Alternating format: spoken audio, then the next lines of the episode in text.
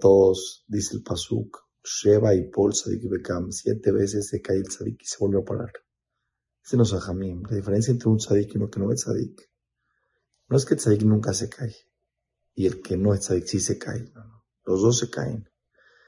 La diferencia entre qué pasa después de que te caes.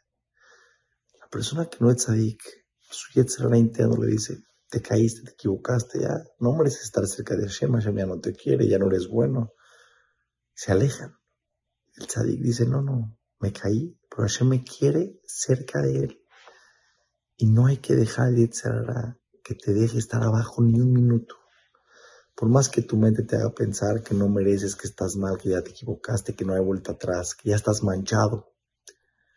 No, Javi, el tzadik se cae siete veces un ciclo. Se cae y se vuelve a caer y se vuelve a caer.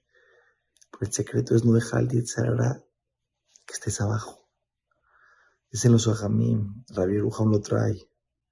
El Yetzara cuando te equivocas tiene dos ganancias. La equivocación la sensación que ya no vales. Y la segunda es más grande que la primera. La diferencia entre un tzadik y uno que no es tzadik es que el tzadik sabe que aunque se cayó, sigue valiendo mucho y Hashem te quiere cerca. Y lo primero que tienes que hacer después de caerte es volverte a parar.